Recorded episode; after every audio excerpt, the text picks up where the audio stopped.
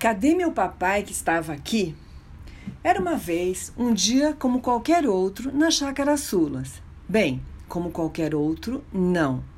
Monotonia não existe por lá, essa é a verdade. Quando Helena, Júlia, Luiz e Lala estavam passeando na represa, perto da chácara, encontraram um pequeno pinguim chorando. Já imaginou encontrar um pinguim chorando? Elas ficaram sem saber o que fazer. Chegaram perto e perguntaram como podiam ajudar. Pinguim olhou tristemente para as meninas e disse: eu, eu me perdi do meu papai e nem sei como vim parar aqui.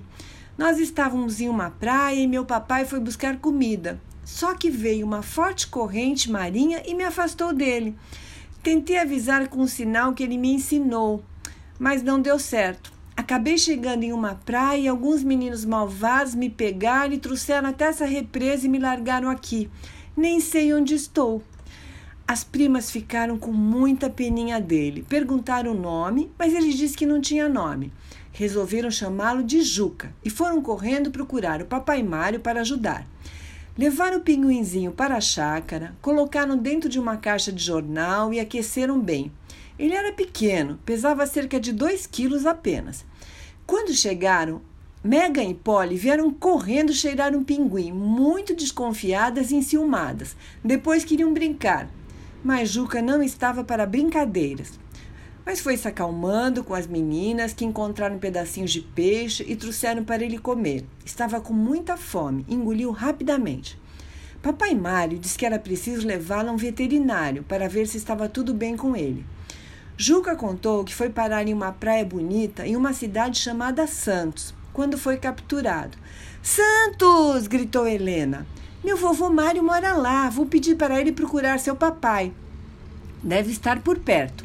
Helena ligou para o vovô, que entrou em contato com os responsáveis pelo aquário. Nossa, era sorte demais. Tinham encontrado um pinguim adulto vagando na praia como se estivesse mesmo procurando seu filho.